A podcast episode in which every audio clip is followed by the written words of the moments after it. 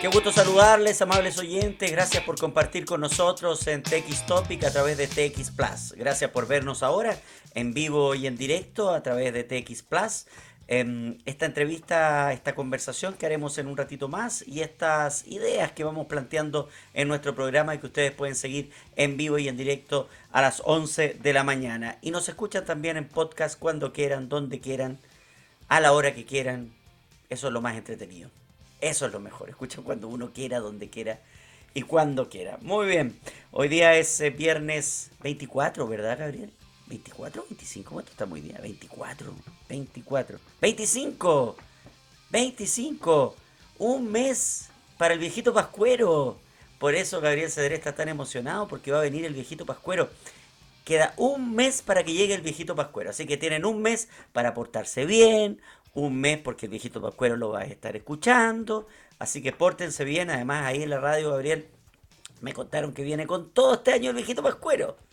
Así que prepárese, sí, muy buenos regalos va a llevar el viejito Pascuero ahí a la radio, a la TX Plaza. Así que prepárense porque van a llegar con buenos regalos. Bueno, les quiero contar que en un ratito más vamos a conversar con Dulce Frau, socia fundadora de Locales Conectados, para hablar de esta estrategia social de Locales Conectados que busca disminuir la brecha social y potenciar el comercio local y cercano a beneficiarios. Muchas veces uno tiene beneficios sociales o beneficios en la empresa y a veces no sabe cómo hacer uso de esos beneficios. ¿Quién te conecta finalmente con la posibilidad de ir a buscar el beneficio o de saber que tienes el beneficio? Bueno, hay una aplicación que te ayuda con esto. Locales conectados se trata de eso finalmente y Dulce Frau, una de las socias fundadoras, nos va a explicar en un ratito más de qué se trata, cómo funciona y cuál es la estrategia social de locales conectados. Pero ahora vamos a conversar algunos temas eh, interesantes y yo lo primero que quiero hablar es de lo que está pasando en estos días con la Polar y estas marcas falsas, digamos, las marcas son verdaderas, pero hay copias. Históricamente hemos visto que hay millones de copias, yo creo que eh, todo, hay, hay países cuando uno tiene la oportunidad de viajar a ciertos países, llama la atención la calidad de la copia o la cantidad de copias que hay. Y a veces te compras eh, un reloj falso, te compras una polera falsa y te das cuenta que, que, finalmente la frase es aquella es verdad, lo barato sale caro, porque mm, finalmente dura menos y tú te das cuenta que la calidad no es la misma. Pero más allá de lo que está pasando específicamente con la Polar y específicamente con las marcas que están eh, detrás de toda esta ropa, prendas eh, falsificadas, con marcas, marcas oficiales y marcas internacionales que están denunciando la Polar. Hay dos aristas que analizar. Por un lado, la Polar ha sido durante los últimos años el eh, lugar comercial, eh, la gran casa comercial más barata que existe, sin duda alguna. Y es una competencia para el resto. La Polar es una, es una opción y una oportunidad que mucha gente tiene de encontrar ropa, ropa buena, muchas veces, mucho más barata que, que el resto. Ahí uno dice, y, muchas frases dicen que hoy evidentemente hay precios que están muy altos por un IPC, por lo que está pasando en el mundo, y que es una realidad mundial de precios muy altos, pero, pero uno dice, ¿tan alto? Bueno, evidentemente también se aprovechan de subir ciertos precios, pero la Polar siempre ha sido una tienda muy popular en ese sentido.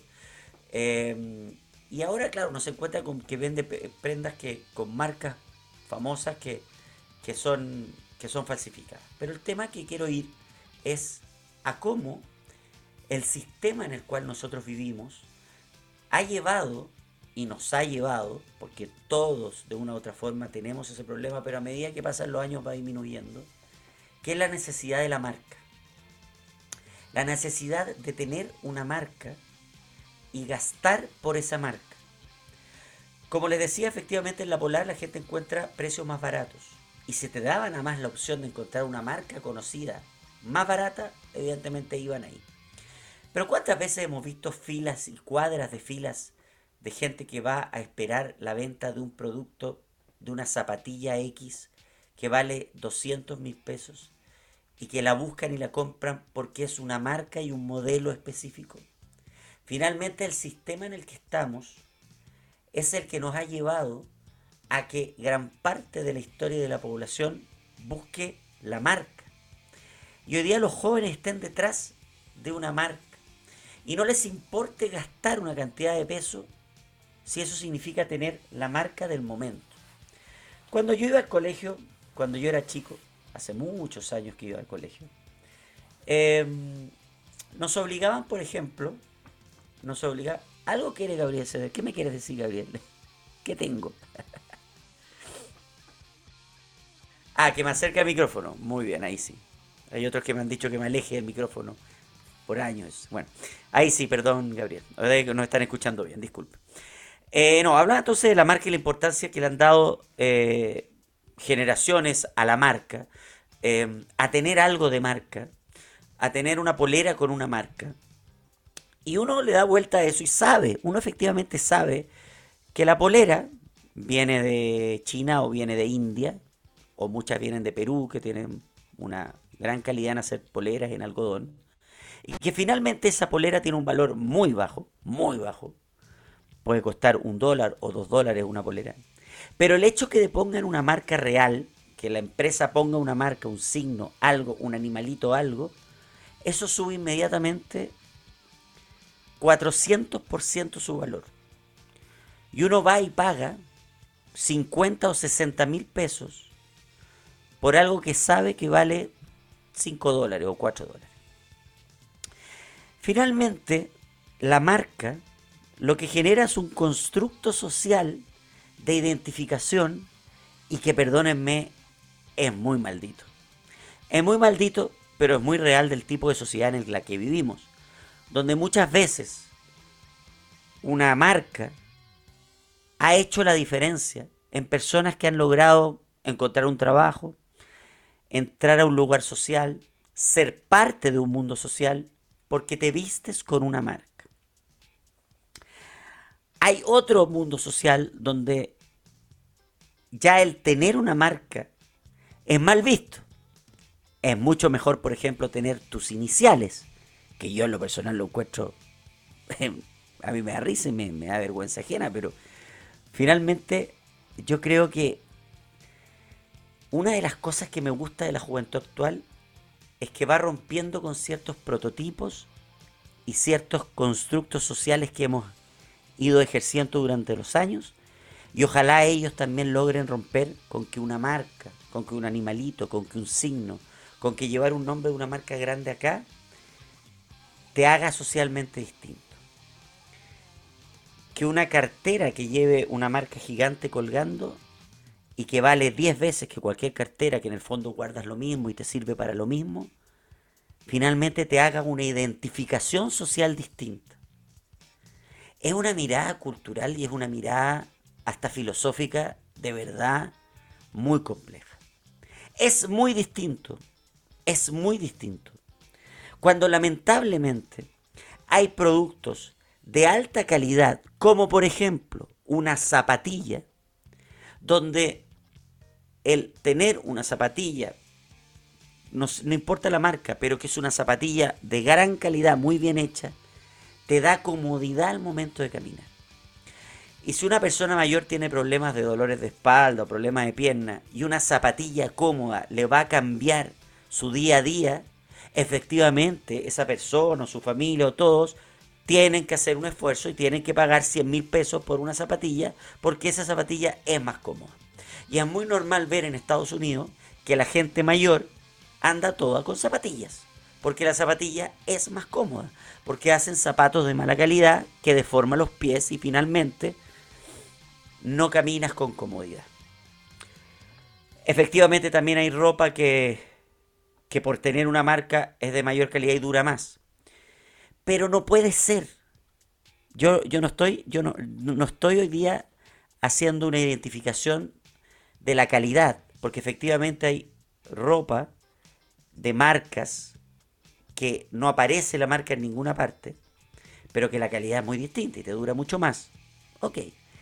Pero a lo que yo voy es el hecho de hacer una fila de 10 cuadras o de buscar una polera con una marca grande, una zapatilla que se ve la marca para que tú después llegues y todos digan, mira, anda con la, ¿ah? con la zapatilla de la marca ¿ah?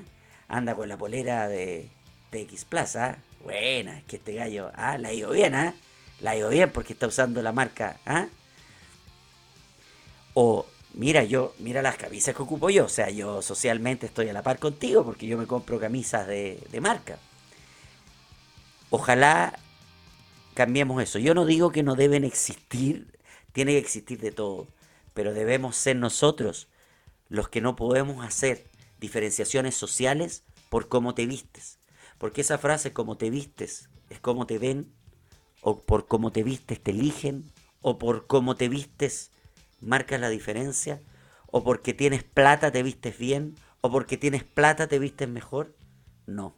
Tiene que haber para todos y tiene que haber la, la capacidad de construir socialmente una identificación por lo que pensamos, por lo que somos, por lo que hacemos y no por cómo nos vestimos.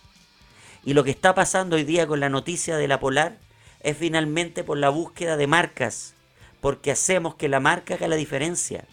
No, es la calidad de lo que tú te pones lo que hace la diferencia, porque te queda cómodo, porque te sientes bien, porque una zapatilla te queda cómoda y no te duelen las piernas, no te duelen los pies, porque una polera te queda bien y la usas y listos, porque una cartera te sirve para guardar lo que necesitas guardar, no porque compraste una cartera donde no, te cabe nada, pero en la cinta tiene el nombre de la marca. Prefieres elegir eso que elegir la capacidad del de el bolso o lo que lleves de uso. Cada uno elige lo que quiere porque existe, eh, vivimos en un, libre mercado donde eh, la libertad de vender lo que yo quiera es la libertad de que tú compres lo que tú quieras y es la libertad de que tú hagas con tu plata lo que tú quieras. Pero no podemos generar construcciones sociales a partir de eso, porque volvemos a la diferencia del que tiene más puede comprar lo mejor en marcas y el que tiene menos lo que puede. De eso se trata. Otra cosita que quiero antes de ir con nuestra entrevistada comentarles hoy día es un tema que está muy presente y también en la noticia, a partir de lo que en una frase en un live dijo Cecilia Boloco, que es una empresaria del mundo de la moda, que cuando le preguntan en el live si ella tiene marcas XXL o marcas grandes, ella dice, eh, sí, sí tengo, pero te recomiendo que mejor eh, hagas una dieta, te cuides y que no llegues a usar tallas XXL. Bueno, Efectivamente, Chile es el país de mayor eh, sedentarismo y, de una obesidad que está presente en Chile y que sabemos que es así, que es así. Por lo tanto, existe la necesidad, y volvemos al tema anterior, de que las tiendas tengan ropa XXL. Porque no puede ser que en Chile haya gente que todavía tiene que pedirle a alguien, un amigo que va a Estados Unidos, que va a otra parte, que por favor le traiga eh, ropa XXL o tallas de zapato 47. Eh, porque no existe en Chile esa venta. Si somos el país con eh, mayor grado de obesidad en Chile. Entonces tenemos que tener ropa para ello. Evidentemente no quisiéramos ser el país con mayor obesidad en Chile, del mundo. No queremos serlo. No queremos que Chile sea un país sedentario. No queremos. Pero es una realidad. Y ese es un trabajo que se tiene que hacer hoy para que las generaciones futuras no sean sedentarias y no sean obesas. Según los estudios, habría que realizar entre 30 y 40 minutos de actividad física de intensidad moderada o vigorosa para compensar el sedentarismo. Pero ese sedentarismo también tiene que ver con, un, con una realidad social que debemos ser objetivos al verle. Para que cambiemos esto y para que no tengamos un país sedentario y con obesidad, entonces construyamos también eh, pueblos, ciudades, donde no exista esta necesidad del trabajador de ir sentado toda la mañana y después toda la tarde, dos o tres horas en un autobús, en un servicio público de movimiento, lo que llamamos en nuestra época micro, porque tiene que ir de donde vive a su trabajo dos horas en metro o micro. Porque esa es la realidad de Chile. Acá, se construye un edificio donde la gente tiene que ir a trabajar, donde 100 personas se mueven dos horas en la locomoción colectiva y 20 media hora en su auto. Porque hoy día se están construyendo los edificios comerciales, los edificios de trabajo, las oficinas, se están construyendo en las zonas altas donde viven 20 ejecutivos contra 100 trabajadores que tienen que ir de dos horas de, de diferencia. Este trabajo que podemos decir hay que hacer ejercicios 30 o 40 minutos, sale a caminar, sale a caminar rápido, trata de trotar, trata de moverte en tu casa, trata de hacer movimiento. ¿Qué movimiento le podemos pedir a personas que viven en 40 metros cuadrados? ¿Qué movimiento y ejercicio podemos pedirle a personas que no tienen plazas en sus esquinas, en sus barrios?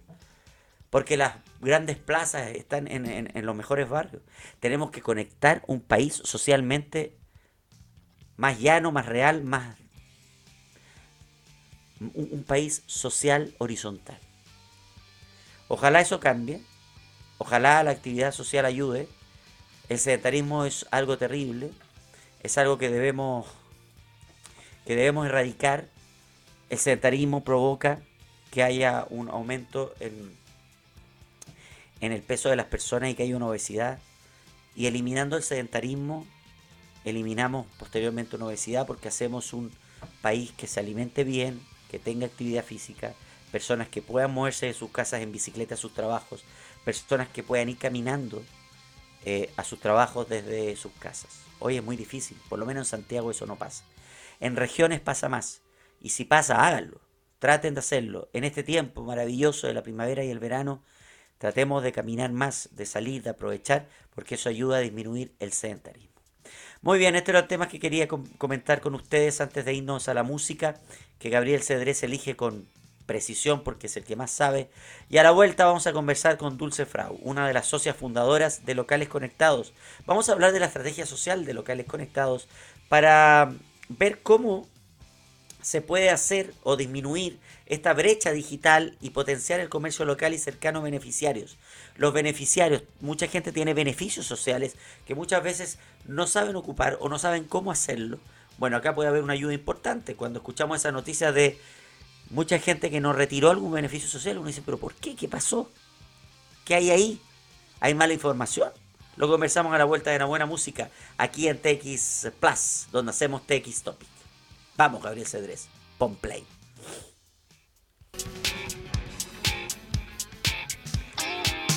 En TX Plus somos científicamente rockeros y ya estamos de vuelta haciendo TX Topic y tenemos a nuestra invitada con nosotros. Ella se llama Dulce Frau, es socia fundadora de Locales Conectados. ¿Cómo estás, Dulce? Bienvenida. Hola, ¿cómo están? Muchas gracias por, la invitación. Muy buenos días a todos y a todos los que están escuchando. No, muchas gracias a ti. Ahora estamos en vivo y en directo a través de, de www.txplus.com y además nos escuchan en podcast después, cuando quieran, donde quieran. Eso es lo entretenido de hacer radio hoy día. Oye, bueno, ¿tú eres Dulce como tu nombre? Sí, ese es mi nombre, exacto. es marca personal, parece marca eh, personal. Eh, eh, es una marca Dulce Fragua. ¿Nunca has pensado poner algo, algo de dulce, una, Podría, torta. después de locales conectados puede ser un nuevo emprendimiento. Sí, porque además que el apellido también te acompaña, porque me imagino una pastelería así como de tartaletas, de dulces alemanes. sí, ¿No es cierto? Una línea así como de dulce, también de perfume puede ser. Podría, eh, eh, es verdad. Bueno, son ideas que nacen de la creatividad, como alguna vez ustedes nacieron desde la creatividad con eh, Pilar, ¿verdad? En eh, fundar eh, locales conectados. Cuéntanos esa historia. ¿Cómo, ¿Cómo crean locales conectados? Bueno, con, efectivamente hace dos años con la Pili, que es mi, mi socia, nace Locales Conectados al alero de la Fundación Urbanismo Social. la Pili era directora ejecutiva de Urbanismo Social, yo estaba trabajando en la región metropolitana y como a muchas de los que estamos hoy aquí en Chile nos tocó entregar cajas eh, y gift card de supermercados a las personas que estaban pasando por un mal momento debido a la pandemia. Eh, y la pregunta que nos hacíamos entregando era una como, no podemos estar entregando cajas en este 2020 y estamos entregando cajas, una logística del terror. Eh, y además estábamos entregando gift card de supermercados a personas que no tenían supermercados cerca de su casa. Tenían que tomarse un micro, y, y, encima todos los comercios de barrio, y creo que nos pasó a todos lo que veíamos los almacenes de barrio, cerrando, yéndose a quiebra por falta de ventas, por falta de, de lucas. Entonces ahí la pregunta fue, ¿cómo podemos hacer para que esto mismo que estamos haciendo lo hagamos a través de los comercios de barrio, de los almacenes? Y así no solamente llegamos a las personas, sino que además le estamos generando ventas al comercio de barrio que está presente en todos los rincones del país. Así que con esa inquietud es que le empezamos a dar vuelta y a maquinar, sí, bueno, ¿cómo lo hacemos? Hagamos una aplicación eh, donde la gente reciba sus puntos y que con esto pueda ir al almacén, pueda elegir lo que quiere comer, lo que necesita comer y que eh, esto genere un impacto en la economía de barrio. Así que ese es como el origen de locales conectados. Eh, la, idea es notable y como, como todo proyecto nuevo, digamos, parte siempre de un eh, problema. Ustedes identificaron un problema y de un problema parte una solución y se crean estas nuevas empresas, startup o, o, emprendimientos, que eso es lo más entretenido. Todas nacen de un problema y ustedes vieron un problema porque fueron parte también de ese problema, por la logística, por todo. Pero acá viene eh, algo que es bien complejo, que es lo que ya está establecido, lo comúnmente conocido, digamos, la zona de confort en que vive una gente, en el sentido que a mí yo estoy acostumbrado a, que mi ayuda social sea así. ¿Cómo cambian eso? ¿Cómo cambian la estrategia? ¿Cómo le explican a las personas que reciben ayuda social, que ahora pueden ir al barrio, pero tienen que tener la aplicación, y después al convencer al del local de la esquina que va a decir, bueno, pero es que me van a engañar, ¿qué es esto? ¿Cómo me lo van a pagar? ¿Quién me lo va a pagar? Mira, qué buena, qué buena pregunta y qué bueno que me lo preguntas, porque ahí lo que nosotros, nos hicimos las mismas preguntas nosotros cuando estábamos buscando cómo hacer para llevar esta idea a la realidad y que fuera eh, una aplicación que permitiera el comercio de barrio. Eh, efectivamente, hoy existen un montón de herramientas que ya se necesitan. Hay, las billeteras digitales existen hace mucho tiempo, las aplicaciones de celular hace no sé, años que, están, y sin embargo, como vos decís, no son instrumentos que la mayoría de las personas utilicen en su día a día. Las billeteras digitales, eh, digamos, las usamos un segmento de la población, pero la gran mayoría, sobre todo en los sectores más bajos, no las conoce. Entonces, el desafío que tuvimos fue justamente preguntarnos cuáles son las barreras que tenemos que bajar para que este perfil de persona, de usuarios, acepte utilizar nuevas tecnologías y nuevos mecanismos.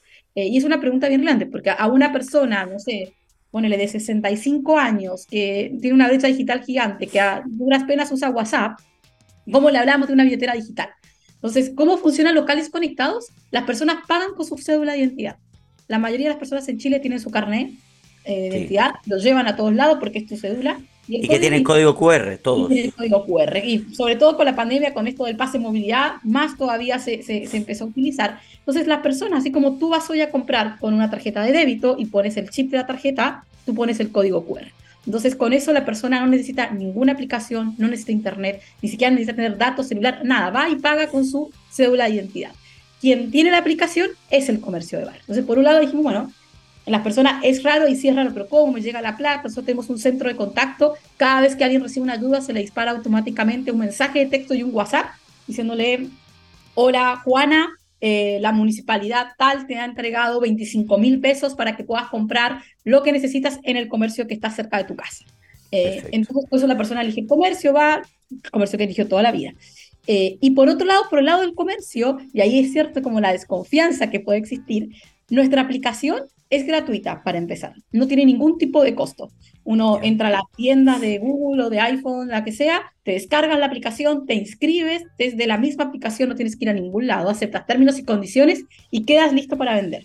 Y ninguna de las ventas tiene comisión. Es decir, si el comercio vende 10 mil pesos, nosotros le pagamos 10 mil pesos en dos días, directo a su cuenta bancaria siendo incluso, o sea, porque todo el resto de medios de pagos le cobra el comercio. Hay comisiones que van entre el 1,8 hasta el 8% de comisión, les pagan a semanal a tres días. Nosotros dijimos, el comercio de barrio, el que está ubicado en territorios muy vulnerables, no puede esperar una semana, vive del día a día. No puede cambiar, no paga comisiones y gana renta muy poco.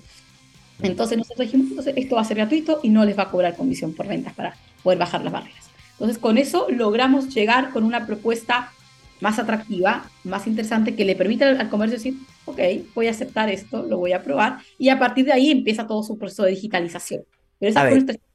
entiendo ahora y tú me vas corrigiendo, que el beneficio social le llega a ustedes, ustedes administran el beneficio de la señora Juanita. Le informa a la señora Juanita, a la señora Juanita le llegaron 25 mil pesos de beneficio social para compras. Tiene que ir al local de la esquina, el local tanto. Y la señora Juanita va con su identidad y compra 25 mil pesos. Ahí ella administra sus 25 mil pesos. Es así, ya, es así. ¿Y la señora Juanita entonces tuvo que firmar algo para aceptar que ustedes fueran su intermediario? No, porque ahí nuestra relación es con el municipio. Hoy en día son los municipios los que determinan con qué instrumentos eh, van, a, van, a, gestionar sus beneficios sociales. Hay municipios que eligen entregar cajas, hay municipios que eligen las clásicas gift card, que, de, Sodexo de, que, que, existe en el mercado, ese tipo de, de gift y ahí aparecemos nosotros como una alternativa. Y bueno, ah. entonces la municipalidad es quien determina cuáles son los mecanismos por igual entrar. ¿Qué nos pasa en muchas ocasiones? Nosotros convivimos con las cajas. Por ejemplo, hay personas que están postradas. Esas personas necesariamente que ya les una caja de alimentos, sino no va a poder ir a comprar a ningún lado, digamos, obviamente. Entonces, eh, pero cuando lo, que, lo, interesante de que nosotros venimos a traer sobre la mesa es que con locales conectados la plata se queda en la misma comuna. Entonces, la municipalidad de Renca, por ejemplo, con quienes venimos trabajando ya hace bastante tiempo, eh, hemos trabajado para entregar bonos de alimentación, hemos trabajado para entregar bonos de ferretería cuando fue el invierno y todas las adecuaciones de hogar para que las ferreterías de la comuna. Con la municipalidad de Quinta Normal entregamos las becas escolares y con eso, ¿qué logra la municipalidad? decir, la plata se queda en renca. O sea, yo con mis subsidios no solamente ayudo a las personas, sino que hago que mis comercios vendan, facturen, tengan ingresos y la plata se quede acá. Ya, porque eso es importante, es importante explicarlo bien, porque todos estos beneficios sociales directos, supermercados, ferretería, eh, no es dinero que recibe la gente, porque obviamente si yo recibo, prefiero guardarme los 25 mil pesos. Está claro eso. Eh, esto es algo que tú tienes que ocupar en el beneficio que te están dando. Exacto. Entonces, eh, me parece súper interesante porque va a ser efectivo el uso. Ahora, ¿cuál es el, porcentaje de uso real que había antes de ustedes y que hay hoy de estos beneficios? Porque uno siempre escucha en las noticias que te dicen, oye, no sé, 20 mil personas no han ocupado tal beneficio. Y uno dice, pero ¿por qué no lo han ocupado? Entonces, ¿cómo han logrado ustedes también bajar ese porcentaje de no uso del beneficio por diversos factores? Falta de información, ignorancia y, otras cosas que sería otro análisis. Mira, nosotros hay, creo hay varias maneras que hacemos. Nosotros tenemos, para responderte primero, tenemos un 92% de consumo. Entonces tenemos alta tasa de consumo de la plata que se asigna, es un alto porcentaje. Y la plata que no se ocupa se devuelve a la municipalidad. Entonces, finalmente si la persona... ¿Y por qué no, se ocupa? ¿Por qué no se ocupa? Hay gente que no lo ocupa por, bueno, en muchas ocasiones hay casos más laterales como que la gente fallece, eso pasa, ah, porque hay gente adulto mayor que recibe lucas. Ya, de ese 8% entonces hay un... Hay un porcentaje de personas que no usan. Porque eso no, no se hereda ese beneficio. No, no, no, no, no. Se pierde una persona, sí, sí, sí. También son bien bajos, o sea, piensa que estamos no estamos hablando de un IFE, digamos, que es un ingreso mensual, estamos hablando de bonos de, con ticket que van entre los, no sé, 50, en el caso de, de, las ferreterías, por lo general, ahí es más alto porque los materiales de construcción son más caros, digamos, pero por lo general son, son menos recursos. Eh, y hay personas que no lo ocupan porque no, no lo encuentran adecuado, simplemente no las, no, las logramos contactar, personas que quedan fuera porque no les interesa, o hay muchas personas que ocupan la mitad, por ejemplo, y no ocupan el beneficio completo. ¿Se puede hacer eso? ¿Se puede? Sí, claro, tú, e, esto funciona como si tú tuvieras una tarjeta, tú tienes 25 mil pesos y puedes gastar en una compra mil pesos, en otra compra 20 mil, en otra la mitad. O puedo, ¿Y puedo acumular y puedes eh, acumular, si te reciben más plata, se acumula esa plata, si finalmente es tuya ah, los recursos. Y además es importante que puedes comprar en diversos comercios. Por ejemplo, eh, nosotros tenemos eh, la casa, la, señora Juana, para seguir usando a Juanita como ejemplo, recibió 25 mil pesos, primero fue a la carnicería, compró su carne molida para hacer las hamburguesas, para hacer unos en un asado alemán, y gastó 10 mil pesos, después se fue a la verdulería y compró 2 mil pesos en verdura, administra como ella desee los recursos en los comercios que ella desee. Pero en la comuna. No puede salir de la comuna. No, sí, sí puede salir de la comuna. O sea, ya puede elegir. Lo que ah. pasa es que el fomento está hacerlo ahí. Le interesa ¿Y, puede ir al comercio grande? ¿Puede ir a un supermercado? No, eso es importante. Nosotros solamente trabajamos con micro y pequeña empresas. Cuando el comercio se inscribe en la aplicación, eh, a través del RUT y unas integraciones que tenemos con el Servicio de Puestos Internos, nosotros identificamos si es categoría ProPyme, por ejemplo, y solamente aceptamos en nuestra red a micro y pequeñas empresas, que son todas aquellas que venden menos de 25 mil UFs anuales. Perfecto. Y esa red, esa red hay que informárselo a la señora Juanita, o sea, decirle, oiga, esto solo lo locales donde usted puede ir, porque si no va a esto, le van a decir que acá no es válido su beneficio. Exactamente. Nosotros tenemos un mapa que está público, que está en la web, donde las personas pueden, tú puedes poner tu dirección y te aparecen todos los comercios que están cerca de la dirección que tú colocas, la dirección, el teléfono, el contacto, los horarios, cómo llega al comercio. Además, nosotros cuando le informamos, le mandamos el link directo al, mapa. Muchas veces también les mandamos como, como comercios en la comuna de Renca y el listado de comercios para los que... Que es, también tiene, y ahí es súper importante, cuál es eh, eh, la oportunidad que tiene la señora Juanita, como somos un servicio que es gratuito y no cobra, muchas veces nos llaman por teléfono al call center y nos dicen, hola, yo quiero sumar al comercio la bandera azul, eh, porque es donde he comprado siempre y me da los mejores precios. Entonces nosotros va, perfecto, le activamos el punto de venta. Entonces, de esa manera la persona también tiene, puede comprar donde quiera comprar. Claro, es un tema que estaba pensando, porque a veces hay alimentos que no están, o, que, no sé, necesito un alimento saludable, un alimento de características, eh, soy alérgico a algo y este alimento no está en este... Eh, es eso, buscar la red donde esté todo lo que uno necesite. Exactamente, están todos los comercios. Finalmente, eh, el, creo que eso por eso es importante. Nosotros nos dicen como, bueno, pero estamos limitando a las personas. Sea, la verdad se puede usar en cualquier comercio. Hay más de 300.000 comercios de micro y pequeños en Chile. O sea, es una diversidad enorme. En los barrios, de hecho, la mayoría de las personas abastece dentro del comercio, dentro del comercio local. En los barrios hay ferreterías, hay almacenes, hay, hay farmacias, hay librerías, hay bazares. el local de barrio es fundamental es, es, el que dinamiza, y sobre todo en regiones, por ejemplo, donde hay, incluso hay regiones donde hay menos supermercados que en Santiago, porque muchas veces uno lo piensa claro, si uno se, en su cabeza está Santiago Centro, hay otras alternativas de compra, ah, muchas pero Acá hay comunas también que no tienen... Que no tienen supermercados, de hecho, y, hay regiones donde hay incluso algunos con los comercios locales que cumplen, viste, la función de todo. Está la hospedería, también vende, también le da farmacia, tiene, cumple un rol de abastecimiento muy, muy, muy importante. Oye, eh, esa fuerza de abastecimiento es la que nosotros utilizamos para la dispersión de los servicios sociales. Oye, Dulce, ¿qué, qué, qué es, eh, servicios o beneficios sociales? ¿Cuántos hay hoy día? ¿Cuántos entrega una comuna? ¿Cuáles son?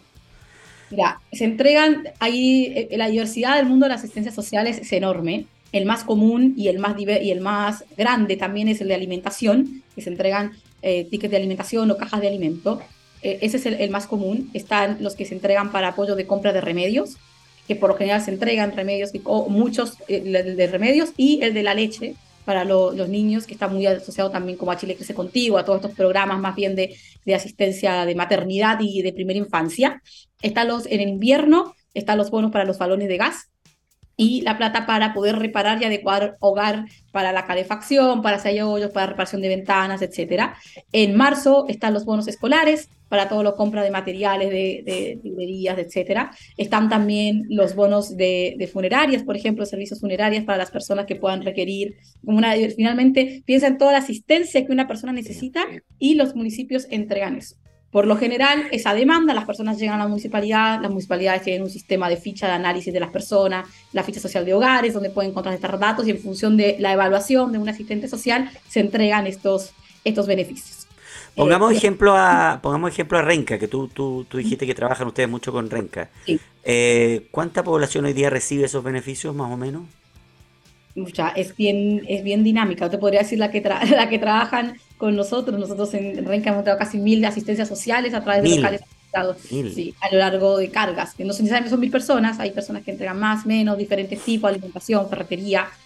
Eh, ahí sí, sí, cada municipalidad, hay ciertos datos que manejan las municipalidades internamente eh, para poder saber cuántas cargas hacen y cuántas entregas hacen a nivel eh, mensual cada una de, de, las municipalidades. Durante la pandemia la cantidad de beneficios se triplicaron, aumentaron significativamente, claramente porque la gente no estaba trabajando, se cerraron las puertas laborales em, y después se, va, se van, digamos, normalizando ciertos tipos de, de, ciertos tipos de entrega. Estamos ahora también en una crisis económica, como, de, como el coletazo de la pandemia que también... Con precios altos además con precios altos también, de inflación, entonces eh, hay muchas personas que están también requiriendo ayuda. Y ahí hay un tema que me gustaría mencionar a, a, partir de la, municipalidad, que no es solamente cuánta gente recibe un beneficio, creo que ese es el primer dato, cuántas plata se entrega, sino cómo se está gastando esa plata.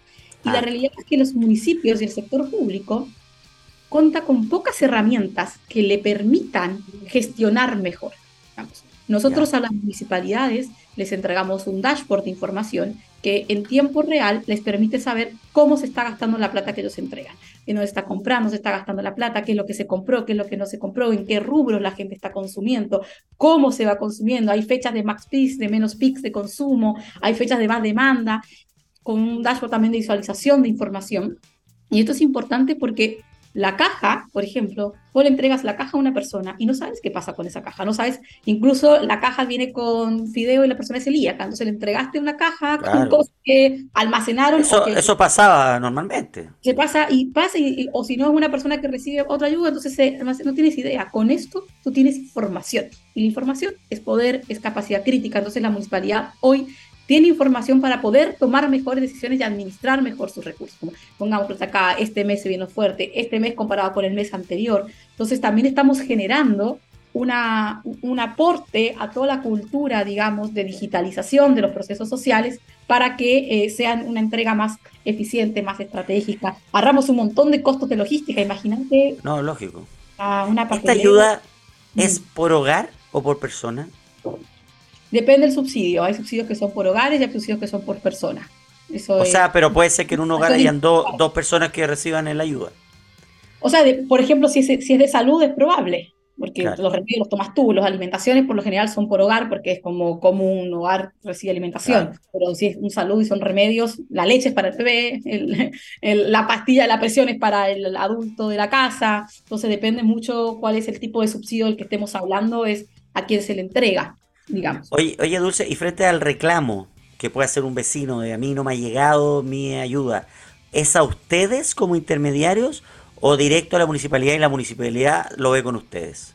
Mira, nosotros, ahí es súper importante dejarlo muy bien claro, nosotros no asignamos beneficios, nosotros no, no, no, tenemos nada que ver con eso, lo que nosotros tenemos es una herramienta que permite administrar esos subsidios, por lo tanto es el organismo público el que sigue teniendo la potestad de decir a quién le entrega, a quién no le entrega, por qué se le entrega. Entonces, efectivamente, muchas veces nosotros al call center nos llaman, tenemos un teléfono, un WhatsApp, entonces nos llegan preguntas, pero son derivadas directamente a la municipalidad. Las personas se tienen que dirigir a su municipio o al ministerio o a la CEMIA a hacer esa ayuda. Nosotros no tenemos ninguna competencia en ese marco.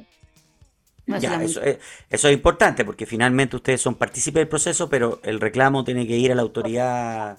A la autoridad nosotros no, no, determinamos ni objetivos, ni población, nada, solo somos una herramienta. Y eh, si bien nosotros, ahí también para contarte, trabajamos principalmente con el Estado, esta nace con esta idea, nosotros también trabajamos con el sector privado, finalmente. Sí, voy a ir, voy a ir para allá, voy a ir, sí, sí, no, te había preguntado el sector privado, quería como terminarlo del sector público porque es interesante esta parte. Entonces, finalmente, con el sector público, ustedes, ¿cómo ganan nosotros eh, ahí, nosotros tenemos, eh, cobramos un porcentaje de administración de los subsidios.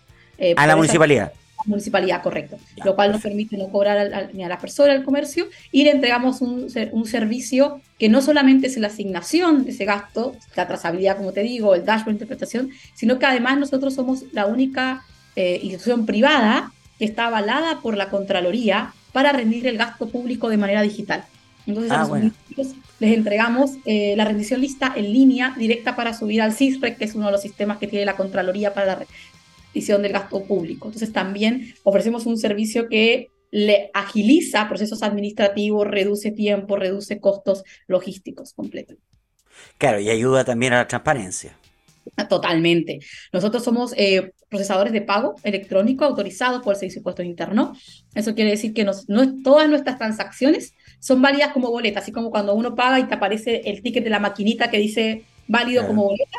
Eh, eh, lo mismo somos nosotros, tenemos la misma mm, característica de servicio y eso nos permite rendir en línea y hacemos transacción y queda registrada el servicio de puesto interno y esa, y esa boleta queda asociada a una municipalidad, a un origen de fondo, a un beneficiario, a un punto de venta. Entonces, el nivel de transparencia que entregas en tiempo real es impresionante también. Sí, pues hoy en día la transparencia tiene que ser muy importante porque además la persona que va a comprar, por ejemplo, tiene que ser la persona con su carnet, puede mandar la persona a su hijo, no. No, tiene que ir con su carnet. Eh, o sea, el vendedor tiene que comprobar que es la persona que le está comprando. Claro, exactamente, con, la, con el carnet de identidad. Ya, eso es muy importante por un tema de transparencia. Lo estamos viendo hoy día en la noticia que apareció con, con el tema de la benzina de, los diputados, que finalmente este beneficio que ellos tienen de una tarjeta para eh, comprar benzina la está ocupando cualquier familia. Porque finalmente, lamentablemente, en, Chile, en Latinoamérica, hay una corruptela con estos beneficios que que no nos hace bien nunca como país. Por lo tanto, cualquier, eh, cualquier presencia como la de ustedes que ayude a limpiar todo esto es fantástica. Así que felicitaciones por ese lado, Dulce. Vámonos a lo privado. ¿Cómo ustedes funcionan desde lo privado? A ver, explíquenos. Nosotros trabajamos también, ofrecemos nuestra billetera a cualquier empresa privada que quiera entregar, ya sea los bonos corporativos, los aguinaldos, por ejemplo, en diciembre, o los viáticos de alimentación, o el manejo de caja chica, por ejemplo. Hay muchas empresas que tienen como esa caja chica para comprar, se acabó el, el limpiador del piso, para servilletas, como las menudeces como cotidianas, y ellos lo pueden hacer a través de nosotros.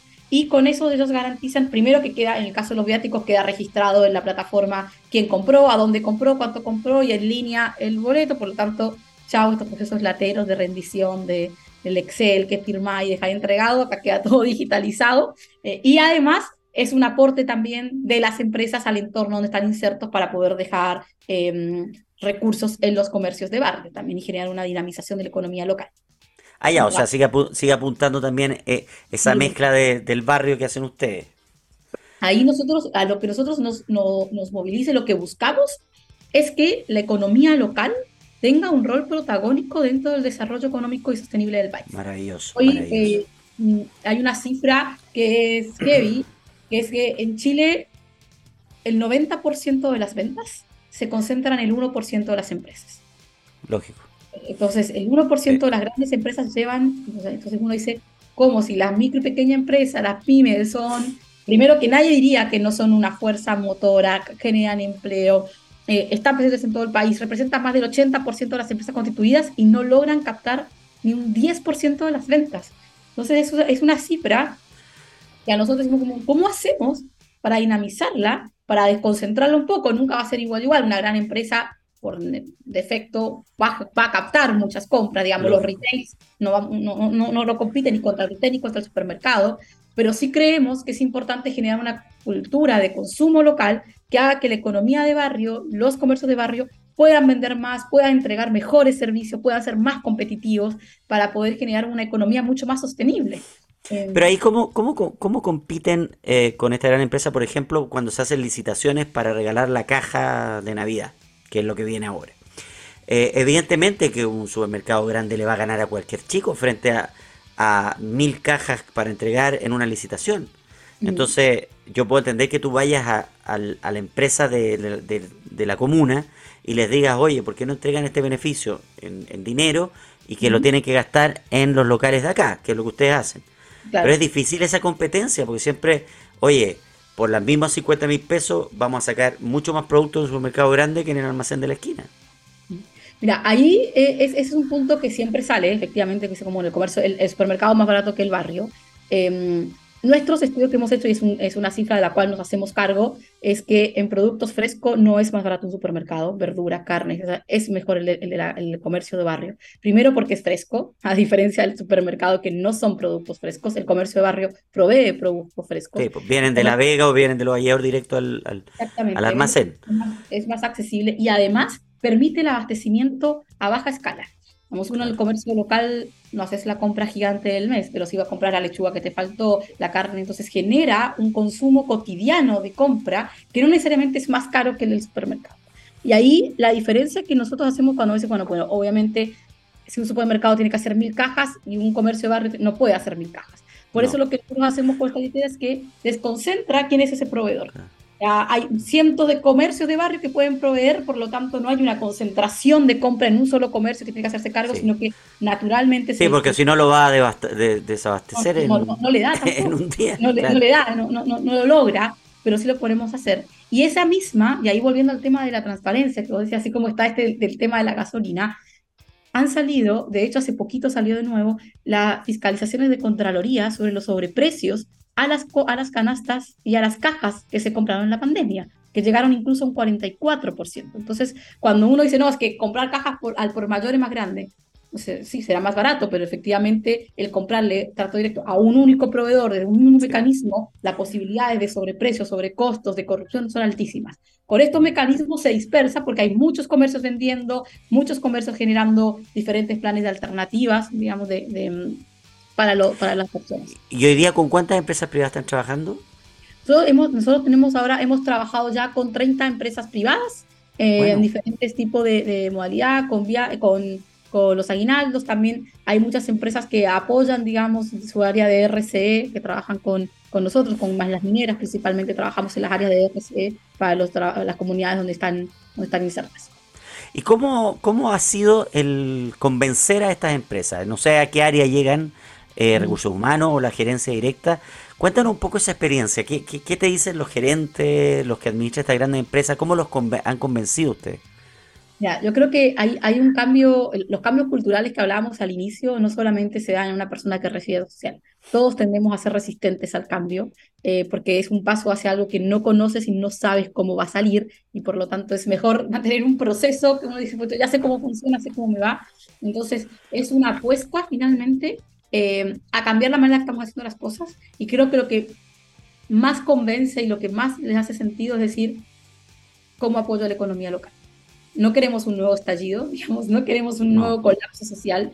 Em, y esto es una manera de decir, estoy con la economía local, la puedo apoyar, la puedo generar, y es lo que le da la posibilidad de poder decir, me la juego, vamos, cambiemos esta manera de hacer las cosas, que nos digitaliza, que nos da información, pero sobre todo que genera un, impacto directo en el ecosistema sin aumentar presupuesto, porque es lo mismo que compras antes en una hija de mercado, ahora lo haces en locales conectados, la misma plata, pero genera estados impacto porque va directo a los comercios donde tú estás operando, en los territorios donde tú estás operando.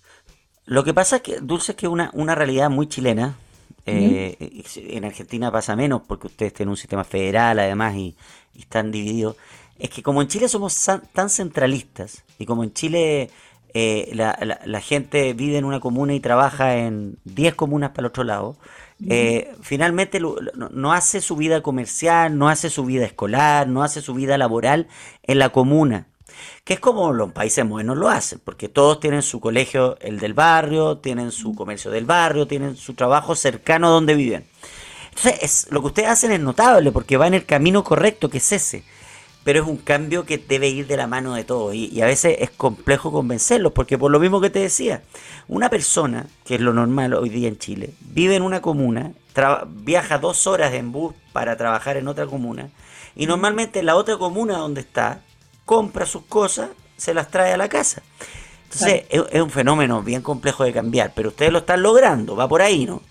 por ahí, y ahí por eso, por ejemplo, que me preguntabas eh, al principio si la persona que recibe un subsidio solo puede gastar en su comuna, es que no está limitado a eso.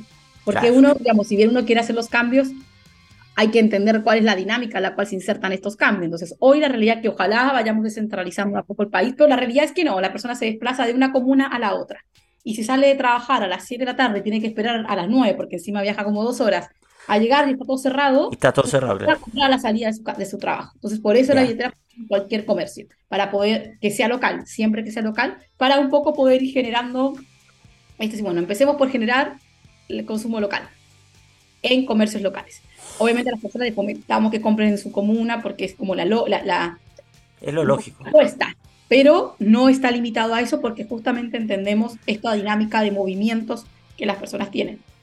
Sí, claro, hay una, una, realidad social bien compleja en Chile, la sabemos, recién hay comunas que, van a poner el supermercado, en La Pintana están construyendo el primer mall eh, y, supermercado, o sea, hay diferenciaciones sociales que son muy, muy ingratas en Chile, pero se está trabajando.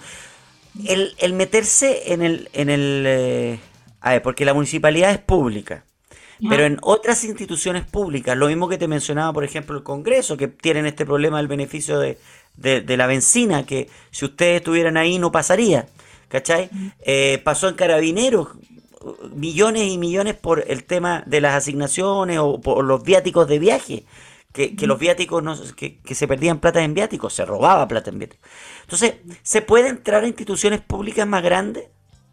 Sí, de hecho nosotros hemos trabajado, hicimos el año pasado, trabajamos con el Ministerio de Desarrollo Social, con casi 10 familias, Em, que se entregaron eh, vouchers de alimentación para comprar mm, a, las Secretarías de la Niñez. Trabajamos también con el gobierno regional de Antofagasta em, y estamos en conversaciones ahora con el Ministerio de Economía. Finalmente es, es una herramienta que está disponible a, el, a, todo el Estado, a toda institución pública. Eh, obviamente a mayor escala es más complejo porque hay una maquinaria mucho más pesada que mover, que, que estandarizar. pero así van creciendo. Pero así vamos, por eso estamos, pero para eso apuntamos y para eso estamos. O sea, nosotros siempre decimos como, ojalá esta herramienta la usen todas las instituciones públicas, que exista un portal de transparencia donde uno como ciudadano pueda entender cómo se está gastando esta plata, a dónde va, y que eso no sea, o sea, hoy hay tanta tecnología dando vueltas, hay muchísima tecnología. Entonces, la apuesta es cómo usamos la tecnología para un bien público. Y no solamente para hacer grandes startups que buscan éxito se venden, se valorizan y se Exactamente. La tecnología debe ir de la mano de la solución de los problemas. Yo te pido, y yo creo que mucha gente te pediría que le toques la puerta al Congreso. Hazlo, porque, porque efectivamente ahí va a haber un beneficio para todos, que, que, que es la transparencia.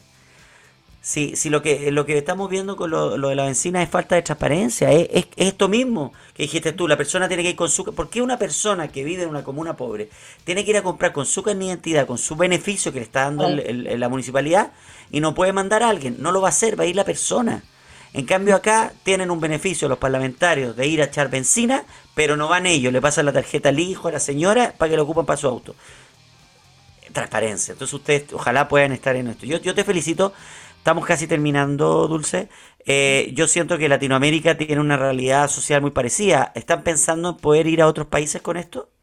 Sí, de hecho, eh, bueno, nuestro sueño es poder estar en toda la región. Ahí se apuntamos, queremos lo que te dice, tenemos una realidad muy compartida, por lo tanto podemos estar en más de un país. Y este año hicimos nuestra primera, nuestra primera avanzada en Colombia, en Bogotá. Hicimos eh, un, un, piloto trabajando con la alcaldía de, Suba, que es una alcaldía del distrito de Bogotá, y con la Secretaría de Integración Social, que es una especie como de serenía, si quisiéramos ponerle un comparativo, eh, y creamos 100 billeteras allá, trabajamos con 20 comercios, instalamos la aplicación, funcionamos medio de pago, hicimos la primera validación de hipótesis de esto es replicable en otro lado, levantamos las primeras alianzas y estamos ya, constituimos la empresa ya, así que estamos eh, ya en el 2023 con el plan de poder expandir la operación a Colombia y ojalá en los próximos años nos tocarán nuevos países. Pero ya estamos llevando la experiencia de a Felicitaciones. ¿Y cómo levantan ustedes ayuda económica para el crecimiento de locales conectados? Nosotros estamos, de hecho, tenemos eh, una ronda de inversión, somos una startup, una empresa. Esa fue una de las cosas que, que, nos planteamos al inicio, es decir, ¿cómo hacemos que esta idea que tiene impacto sea sostenible?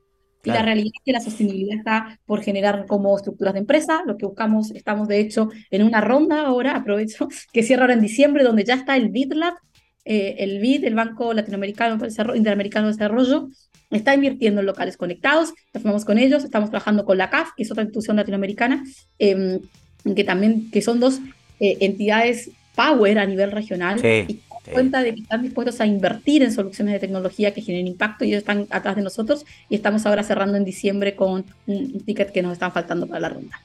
Eh, y por eso la idea es expandir, consolidar y obviamente llegar a más países. Felicitaciones, eh, Dulce, Dulce Frau, ella es socia fundadora de Locales Conectados. También felicitamos a Pilar Goicolea, tu socia. Eh, lo que están haciendo es muy bueno, es una ayuda social, es un beneficio de la transparencia y es algo que debemos tener presente. A todo, a todo esto, le falta eh, todavía información, le falta difusión. Por lo tanto, nosotros siempre estamos abiertos a dar esta difusión y creo que todos los medios de comunicación lo deberían hacer. Ojalá así sea. Gracias por el espacio. Y cuando toques la puerta del Parlamento y te vaya bien, nos cuentas. Exactamente, volveré, volveré, volveré a ustedes para contarles la historia. Que tengas un dulce fin de semana. Muchas gracias a ustedes también. Chao, que estén muy bien. Chao. Chao. Ahí estaba Dulce Frau, socia fundadora de Locales Conectados. Maravilloso lo que están haciendo. Siempre eh, cuando impera eh, la posibilidad de que la transparencia y la ayuda social funcione de verdad en un país donde muchas veces no ha funcionado y dinero se pierde en manos que no queremos, esto es lo mejor. Conocer a la juventud que está trabajando hoy día en aplicaciones, en startup, en tecnología de la mano de la innovación para ayudar a que Chile funcione mejor y Latinoamérica también. Nos vamos. Gracias Gabriel Cedrés en los controles, Andrea Torres en la edición y a todos los que trabajan en TX Plus. Nos vemos el lunes, que estén muy bien.